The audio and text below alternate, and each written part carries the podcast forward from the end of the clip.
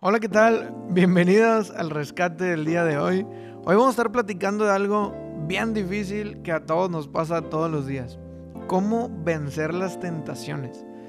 Es que la verdad todos hemos sido tentados, no digo alguna vez, sino prácticamente todas las veces. Y las tentaciones han estado de la mano de las personas desde el inicio de la historia, ¿no? Desde aquella bendita manzana o fruto de, de Eva y de Adán hasta la tentación de Judas cuando entregó por ahí al maestro y ya sabemos cómo terminaron esas historias, ¿no? Al igual que a ellos, a la mayoría de nosotros también nos pasa todos los días, ya sea tentaciones por placer o por dinero, por poder, por comodidad, diferentes cosas según la vida de cada uno de nosotros. Incluso muchas de esas tentaciones son tan grandes o están ya tan arraigadas en nosotros porque llevamos tanto tiempo cayendo en ellas que la simple fuerza de voluntad no basta para superarlas. Ahora, si pensamos en todos los personajes que han sido tentados, recién platicábamos de Eva y de Judas, la tentación que vivió Pedro para negar al maestro y todos los que se te ocurran tienen algo en común. Y es que hay una tentación, una sola tentación que es la más grande y es la más importante de todas. Y esa es la tentación de creer que no te va a pasar nada si lo haces o incluso peor, que eres capaz de resistirla y que esta vez no te va a ganar. No, la primera tentación es creer que tenemos el poder de superar y de ganarle a esa situación. Error, huye, sal de ahí, siempre hay una salida y es mucho más fácil sacarle la vuelta que enfrentarla. Este es el único problema de la vida de las personas que no se resuelve enfrentándolo, sino más bien tratando de alejarnos de esa situación. Para poder ganarle cada vez más a esas tentaciones, creo que es muy importante que, tratemos de entender cómo operan las tentaciones, cómo funcionan realmente. Y es que hay cuatro pasos que puedes ir identificando en tu propio proceso desde que te llega el primer pensamiento hasta que podemos quizá caer en el pecado.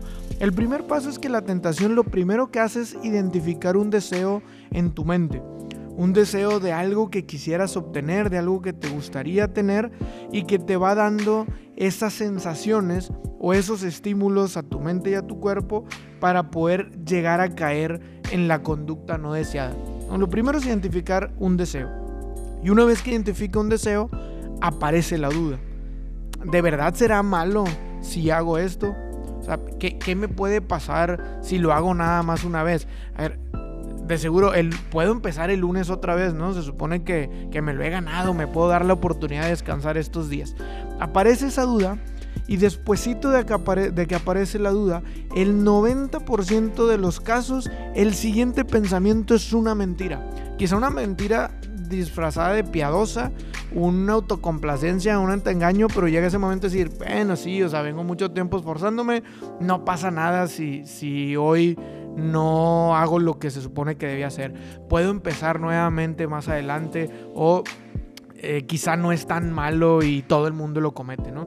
Y una vez que identificó el deseo, apareció la duda y llegó el engaño, pues terminamos cayendo en el pecado y terminamos ejecutando la conducta que seguramente era lo contrario a lo que queríamos o suponíamos que teníamos que realizar. A ver, si bien los factores externos siempre afectan a la hora de hablar de las tentaciones, la lucha siempre empieza en tu mente, la tentación siempre empieza dentro de tu mente.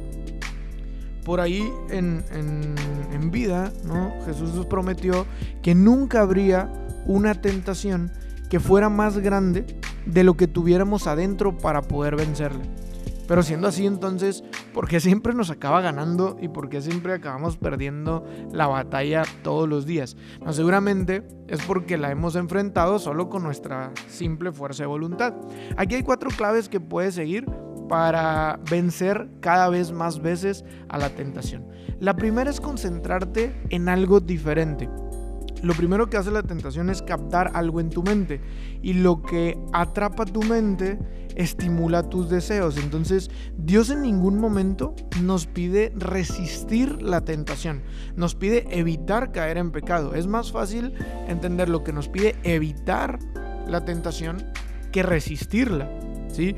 Entre más estamos pensando en una conducta entre más nos estamos repitiendo, no debo de hacer esto, no debo de decir esto otro, no debo de ver aquello, entre más lo pensamos en nuestra mente, más reforzamos esa posible conducta, porque ese pensamiento va a modelar lo que sentimos y seguramente acabamos perdiendo, ¿no? La manera más fácil de vencer la tentación es hacer caso omiso de ella, es centrar tu mente en otra cosa cambiar el flujo de tus pensamientos y con eso automáticamente la tentación va a perder peso. ¿Has visto alguna vez algún bebé que está llorando a gritos, está llorando, pero desde el fondo del alma y de pronto le enseñas una paletita, le enseñas una sonaja, la voltea a ver, su mente cambia de idea, se enfoca en otra cosa y casualmente se le corta el llanto, ¿no? Deja de llorar de 0 a 100. Eh, eso pasa porque cambió el lugar en donde tenía puesta su atención. Con lo cual, cuando aparezca esa tentación, antes de que estimule tu deseo, asegúrate de cambiar el curso de tu mente. Piensa en otra cosa o incluso cambia de lugar. Cambia físicamente de espacio. Si la situación eh, de tentación está apareciendo en tu habitación, rápido párate de ahí, sal de ahí, platica con alguien y automáticamente la tentación va a tender a desaparecer. La segunda clave para poder vencer a la tentación es contárselo a alguien. Cuando estaba estudiando por ahí en el tiempo de la preparatoria, mi madre me regaló un libro que se llamaba Perdona a Dios, aún no sé rezar. Y me llamó mucho la atención el, título, ¿no? Entonces traté de leerlo y uno de los capítulos hablaba de el pecado predilecto. Básicamente significaba que todos nosotros tenemos uno o varios pecados que son nuestros pecados predilectos, en lo que más caemos, con el que siempre nos tropezamos y en el que comúnmente estamos peleando día con día y todas las confesiones repetimos siempre haber caído en ese mismo pecado. Yo tenía clarísimo cuál era el mío. A esa edad no tenía duda de cuál era mi pecado predilecto en el que caía y caía todo el tiempo. Y era algo con lo que yo luchaba, era algo que me avergonzaba muchísimo, que no se lo contaba a nadie, que sentía que yo era raro porque solamente yo me peleaba contra, contra ese pecado. Y en ese libro sugería que era muy buena idea contárselo a alguien más, el compartir con alguien la situación tal cual te estaba pasando. Digo, no hablaba de que lo publicáramos en redes sociales, que, que pusiéramos en el Facebook para que todo el mundo se enterara, simplemente contárselo a otra persona recordando esa promesa de, de Dios que decía que donde dos o más personas estuvieran reunidas en su nombre, ahí estaría Él, ¿no?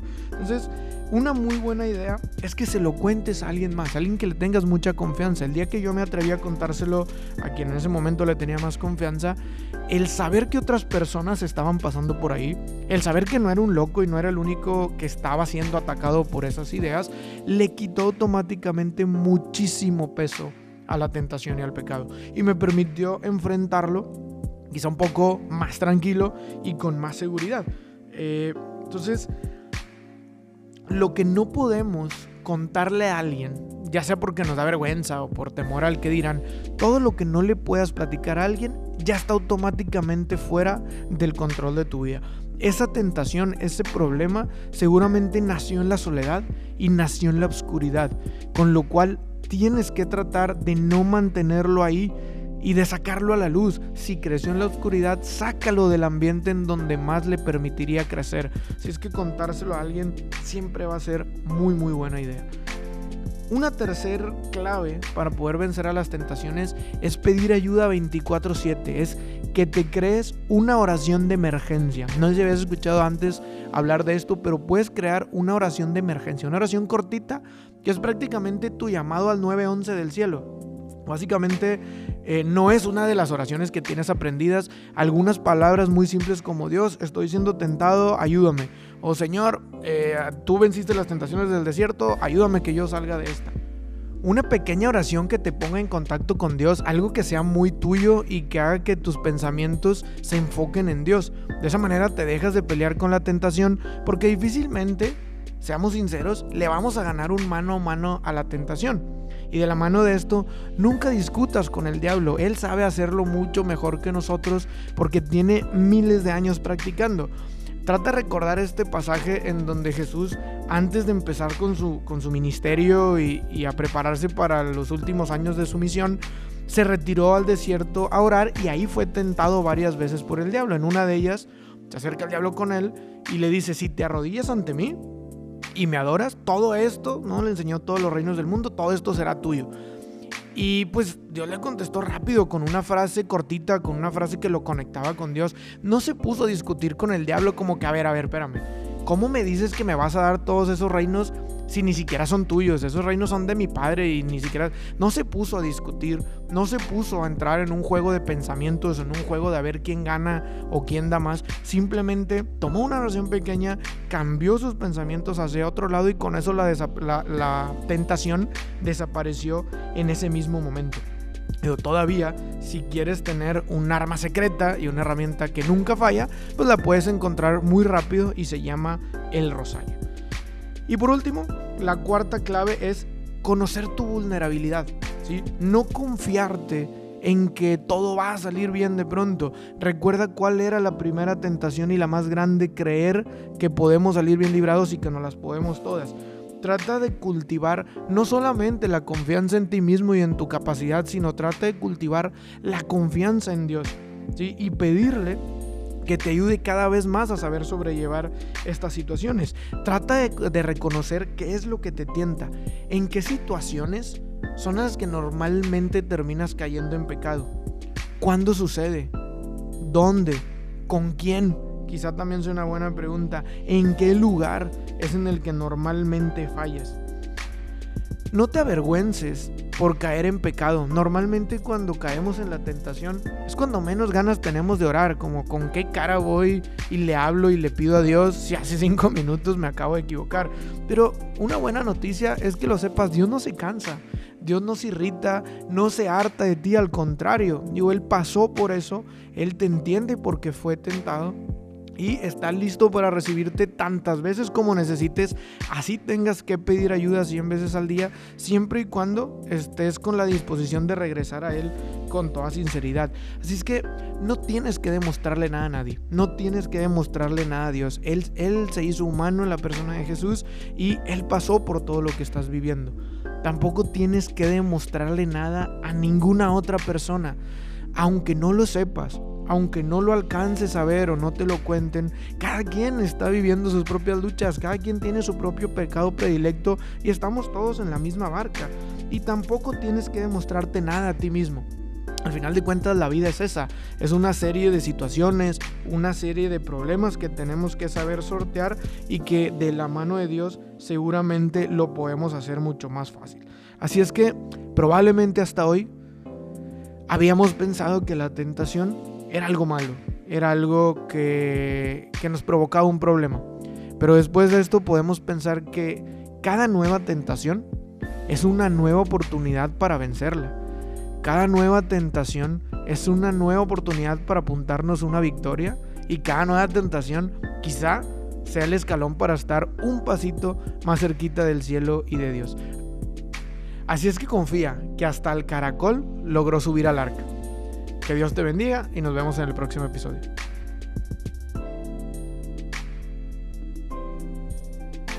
Hey, antes de irte, gracias por escucharnos. Ha sido un placer acompañarte.